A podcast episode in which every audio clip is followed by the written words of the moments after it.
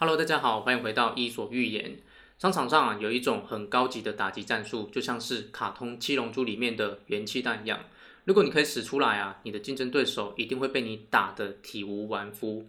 在二零一五年呐、啊，有一本书在中国大陆非常的火。这本书啊，你可能在网络上会看到一堆文章在谈论它，你可能在某些演讲场合里面会听到它，甚至还有一些知名的企业家会在公开场合跟大家推荐这本书。这本书啊，叫做《三体》。《三体》这本书火了之后，连带着这本书里面提到的一个专有名词也跟着一起火了。这个专有名词啊，叫做降维攻击。降维攻击在《三体》这本书里面是指高阶文明的一种打击战术。如果宇宙里面有一个高阶文明向另外一个高阶文明发起了降维攻击，被攻击的那一方啊，原本的空间维度会跌落一个维度，比方说从四维空间掉到三维空间，或是从三维空间掉到二维空间。空间被降低一个维度的那个文明啊，里面的生物会因为无法适应低维度的空间，因而灭亡。如果有一天呐、地球遭到了降维攻击，从三维空间掉到了二维空间，地球上的生物啊，基本上只有死亡一条路，因为人类跟地球上的其他生物是无法在二维空间里面生存的。降维攻击这个名词火了之后呢，很多创业家开始纷纷在谈论，怎样在商业行为上面使出降维攻击。苹果的第一支 iPhone 在二零零七年问世，自从苹果推出智慧型手机之后啊。Nokia 完全没有招架的力量，甚至在 Nokia 卖给微软的时候，Nokia 的领导阶层可能还是没有想明白自己当初是怎么输给苹果的。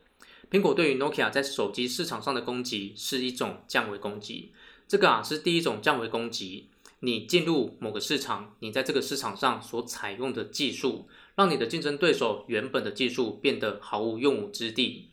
在中国大陆啊，有一间网络公司叫做小米，它同样也对手机市场采取了降维攻击，只是它采取的是另一种降维攻击。小米手机在市场上非常的便宜，它便宜的程度啊，甚至已经到了非常接近成本价。也就是说，它每卖出一支小米手机，基本上是不赚什么钱的。当小米手机价格直接压到成本价，对于靠手机赚钱的品牌公司，肯定一下子就受不了了。但是问题来了，这样子小米手机自己还能活吗？答案是可以，因为小米手机靠的是透过其他产品赚钱，比方说小米手环，这个啊就是第二种降维攻击。你进入某个市场，你在这个市场所采用的商业模式，让你的竞争对手原本的商业模式变得毫无用武之地。降维攻击这个名词原本在《三体》这本小说里面指的是让敌方所处的维度降低。而敌方因为无法适应低维度的空间，因而灭亡。降维攻击是你在商场上可以使出的最强大攻击。无论是苹果对 Nokia 使出的第一种降维攻击，还是小米对手机市场使出的第二种降维攻击，他们的本质啊，都是让你的竞争对手原本的巨大优势变得毫无用武之地。